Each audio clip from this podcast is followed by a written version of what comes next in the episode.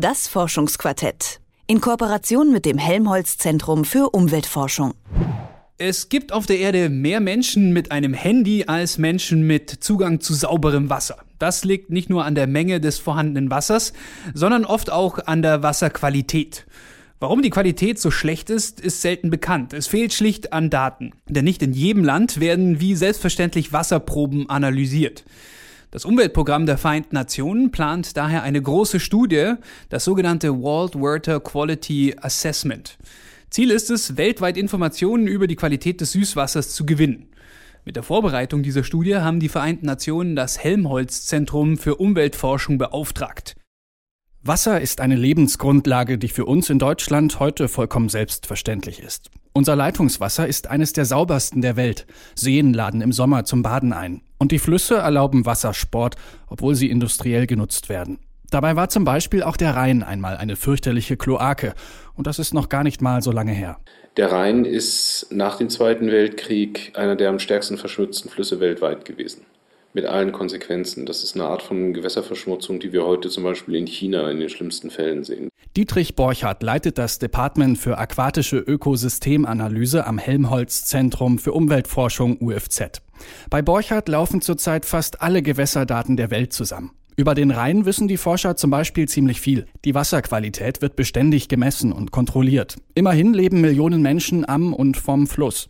Für die Niederlande ist er eine wichtige Trinkwasserquelle. Doch wie sieht das aus im Rest der Welt? Für viele Regionen der Erde liegen nur wenige oder überhaupt keine Daten vor, sagt Borchardt. In Afrika, in Flussgebieten, haben wir vielleicht, bezogen auf die Messstationen, die vorhanden sind, ein Fünfzigstel der Informationen, die wir hier bei uns haben. Das heißt, wir haben wirklich diese große Herausforderung, überhaupt erstmal zu wissen, wie viel Wasser ist da und wie es um die Qualität tatsächlich bestellt ist. Die Daten sammeln die Forscher vom UFZ derzeit für das Umweltprogramm der Vereinten Nationen UNEP. Das UNEP sucht Klarheit über die Wassermengen und vor allem die Wasserqualität auf der ganzen Erde. Denn viele Menschen haben noch immer keinen Zugang zu sauberem Trinkwasser und auch Ökosysteme sind durch verschmutztes Wasser bedroht. Um Ursachen zu verstehen und beseitigen zu können, plant das UNEP eine große Studie, das World Water Quality Assessment. Weltweit soll dabei die Qualität von Gewässersystemen erfasst und bewertet werden.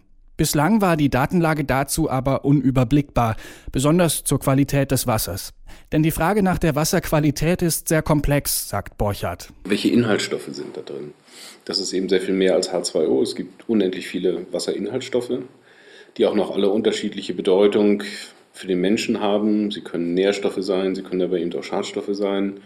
Natürlich konnten die Forscher nicht persönlich in alle Flüsse und Seen dieser Erde steigen, um dort Proben zu entnehmen. Die erste Aufgabe war daher die Sichtung der vorhandenen Daten und Datenbanken. Mit diesen Daten haben die Gewässerforscher Modelle entwickelt, mit deren Hilfe sie die bestehenden Daten prüfen und erweitern können. Das war viel methodisches Neuland. Denn was für Daten zieht man heran, um Gewässermodelle zu erstellen? Gibt es in der Nähe Industrie? Woher kommen die Zuflüsse? Wie wird dort Landwirtschaft betrieben? Auch Satellitendaten haben die Forscher hinzugezogen. Wie kann die Fernerkundung der Zukunft aussehen? Es gibt einige Inhaltsstoffe im Wasser und das hat mit unserem Thema Wasserqualität zu tun, die man auch aus Satellitensignalen herauslesen kann. Also wie hoch ist der Algengehalt? Wie viel Chlorophyll ist da drin? Ist das Wasser getrübt? Also sind da Schwebstoffe drin? Wenn ja, wie viele? Die Wissenschaftler am UFZ haben gewissermaßen eine neue Disziplin entwickelt, die Weltwasserforschung. Über die weltweite Wassersituation selbst können Sie schon jetzt einige konkrete Aussagen treffen. Gerade die Situation in Afrika, Südamerika und Asien hat die Forscher überrascht. Wir haben auch noch viele Gewässerstrecken, die heute noch weitestgehend unbelastet sind und eine gute bis sehr gute zum Teil Wasserqualität aufweisen. Das zu sehen, wie groß eigentlich auch dieser Anteil noch ist, war für mich in den, in den Dimensionen, in denen wir das festgestellt haben, schon eine Überraschung. Aber auch Probleme existieren und sie nehmen zu. Die Wasserqualität hat sich in den vergangenen 20 Jahren global gesehen verschlechtert. Das hängt vor allem mit veränderten Lebensbedingungen zusammen, sagt Borchardt. Man hat zwar Trinkwasserversorgung geschaffen, man hat auch Leute an Kanalisationen angeschlossen und dadurch wichtige hygienische Probleme gelöst, aber man hat dadurch Abwasserbelastungen in die Gewässer verlagert, die vor 20 oder 30 Jahren noch nicht da waren.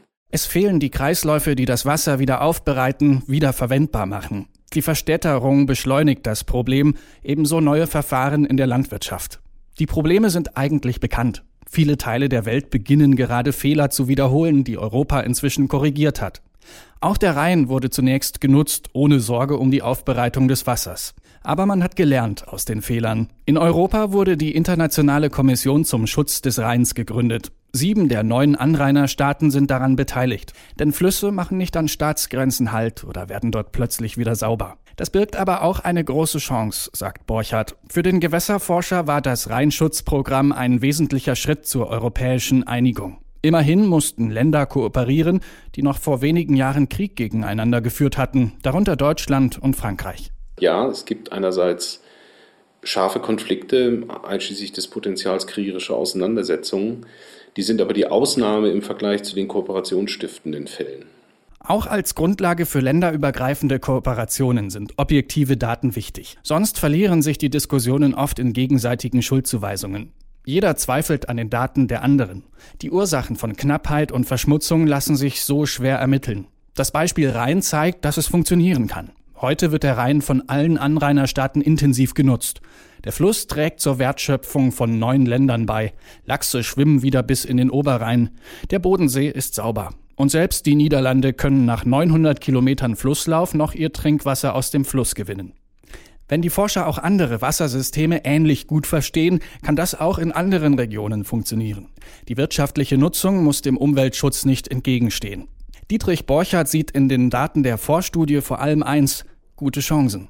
Das war ein Bericht von Mike Sattler über die weltweite Süßwasserversorgung. Er hat mit Dietrich Borchardt vom Helmholtz Zentrum für Umweltforschung gesprochen. Das Forschungsquartett in Kooperation mit dem Helmholtz Zentrum für Umweltforschung.